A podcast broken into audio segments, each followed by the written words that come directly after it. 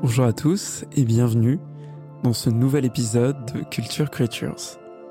Cette semaine, on reçoit Étienne qui développe les marques d'Ubisoft au-delà du jeu vidéo et il va nous parler de son premier choc culturel. On va parler d'adaptation et de vampires. Étienne nous dit tout sur le Dracula de Francis Ford Coppola.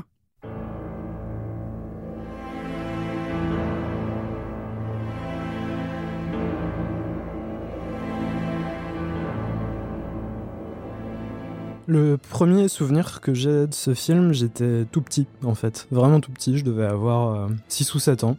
Et euh, je venais de rentrer chez moi euh, de l'école et mon père était dans le salon en, train de, regarder un film, ce qui arrivait pas si souvent que ça, faut bien le dire. Donc je me suis posé à côté de lui.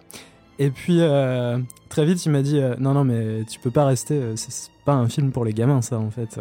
Donc je suis reparti bien vite. Mais je me souviens très bien de la séquence du film dont il s'agissait. C'était la séquence euh, du miroir où Jonathan Harker euh, se rase euh, dans le château de Dracula. Et Dracula arrive derrière lui. On le voit pas dans le miroir bien sûr. Il le surprend. Il lui prend le rasoir et il lèche le sang qui est déposé dessus. Et j'ai vu ça quand j'étais tout petit. Et ça m'a vraiment euh, marqué. Il y a ce truc subversif, en fait, un petit peu euh, de ces souvenirs d'enfants, de ces souvenirs de, de petits garçons euh, où on s'est vu interdire de faire quelque chose. Et où quelques années plus tard, quand on est ado, on y repense et on se dit, hmm, ça devait être cool quand même. Et donc, quelques années plus tard, on était à la Fnac, avec mon père toujours.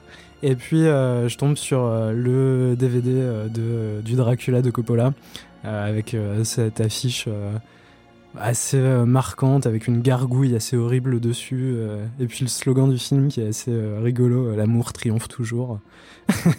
Assez inattendu. Et puis bon j'avais 12 ans je crois et bon mon père considérait que c'était bon j'avais l'âge donc j'avais décroché le j'avais décroché le pompon. Et, et on l'a acheté et euh, on l'a ramené à la maison et je l'ai maté une première fois. Et puis en fait, je suis devenu assez vite obsédé euh, par ce film-là. Et euh, je pense qu'entre mes 12 ans et, jusqu'à jusqu'à aujourd'hui, en fait, je l'ai regardé des tonnes et des tonnes de fois, ce film.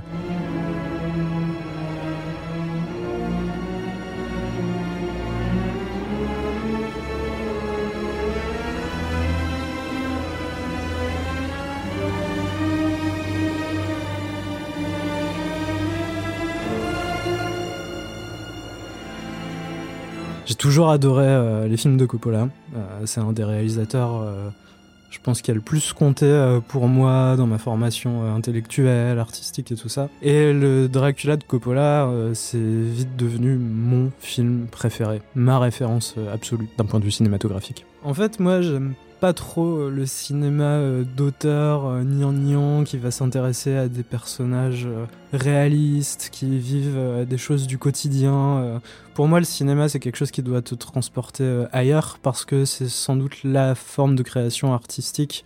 Euh, donc on se parle d'acteurs humains et de prise de vue réelle. Je parle pas bien sûr de l'animation, du jeu vidéo et tout ça, mais c'est la forme de création artistique qui peut le plus se déporter vers euh, le fantastique, vers ce qui est vers quelque chose de plus. Et je pense que c'est ça qui m'a séduit au départ dans ce film. D'ailleurs, les séquences d'ouverture du film posent les choses dès le départ et Coppola dit très clairement vous allez assister à un spectacle avec, euh, avec ce film. Il y a cette séquence au début euh, de euh, la bataille entre l'armée de Dracula et les Turcs qui est faite en nombre chinoise. Tout de suite, on sait qu'on va pas être dans un film qui se prend au sérieux, on va être face à un spectacle. Et ça, c'est quelque chose qui m'a beaucoup, beaucoup séduit. Et cette impression de spectacle, elle est vachement renforcée par le fait qu'on a une troupe de comédiens euh, qui incarnent euh, le film. Coppola respecte l'histoire originale de Bram Stoker, c'est le Dracula traditionnel dans l'Angleterre victorienne du 19e siècle. Pourtant, il n'est pas du tout allé caster des acteurs anglais.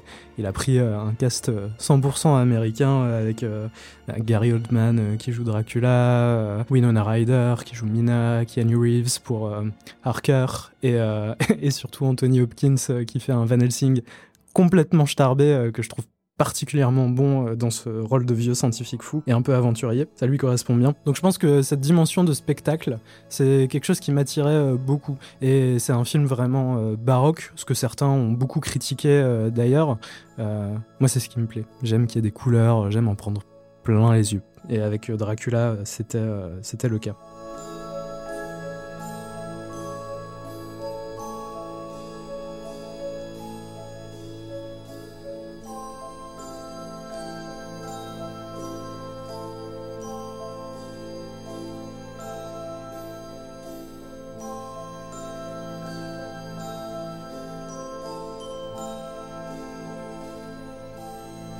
Et en même temps, puisqu'il respecte l'histoire originale, on retrouve aussi euh, ce qui fait la force de ce récit et qui fait, je pense qu'il a à ce point marqué euh, les, générations depuis l'époque où Stoker euh, l'a écrit, c'est qu'on retrouve un petit peu ces ingrédients de la tragédie classique, comme en parlait euh, Racine, avec euh, des personnages qui sont euh, victimes de leur destin et qui peuvent que subir les événements qui leur arrivent, si invraisemblables soient ces événements. On se parle quand même de créatures fantastiques, etc.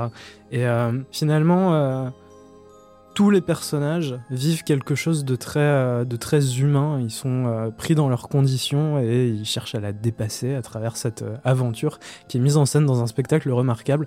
C'est de la pure tragédie euh, classique en fait. Et euh, ça, c'est quelque chose qui m'a beaucoup plu aussi euh, dans le Dracula de, Coppola. En plus de ça, il propose une figure assez moderne du vampire. On n'est plus dans le vampire simplement monstrueux de des films des années 30, de Nosferatu. on est dans un vampire très humain, très séducteur. D'ailleurs, euh, il se révèle sous sa forme monstrueuse que dans deux séquences, je crois, euh, à des moments où euh, il n'a pas conscience qu'on l'observe. Finalement, c'est un peu une révélation de la bestialité qu'il y a à l'intérieur de chacun de nous dès que les autres ont le, ont le dos tourné. Et c'est quelque chose que je trouve vraiment intéressant dans la démarche de Coppola. Dracula, chez lui, il est d'abord et avant tout séducteur, noble, il porte euh, une histoire aristocratique, euh, il incarnait quand même la défense de son pays catholique face à une armée euh, turque qui cherchait à remettre en cause toutes ses traditions et qui a vécu un drame personnel, sa femme a été assassinée par ces soldats turcs et c'est très humain en fait ce qu'il vit. Et je trouve que Coppola dans sa mise en scène renvoie à la dimension humaine du monstre.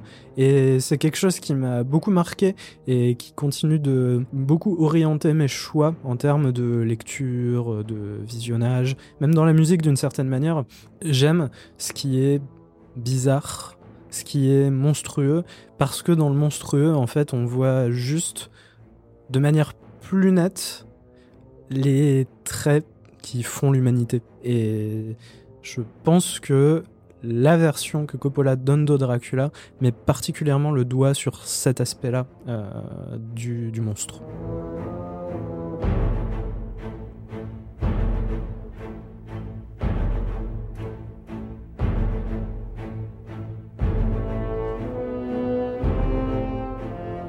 Je pourrais pas parler d'un film comme Dracula sans évoquer le fait que c'est quand même aussi un film d'horreur en quelque sorte et évidemment, ça aussi, ça m'a beaucoup attiré, surtout quand j'étais ado. Quand on est ado, on aime euh, se faire peur, on aime expérimenter avec ses émotions, euh, aller dans tout ce qui est un peu euh, limite.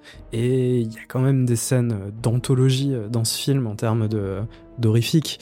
je pense à la scène du tombeau de Lucie, une fois qu'elle est morte, après avoir été mordue par Dracula, et où tous ses prétendants se réunissent pour venir lui planter un pieu dans le cœur et lui trancher la tête, et où elle se met, pendant l'exorcisme que pratique Van Helsing, elle se met à gerber euh, une énorme coulure de sang euh, tout autour d'elle.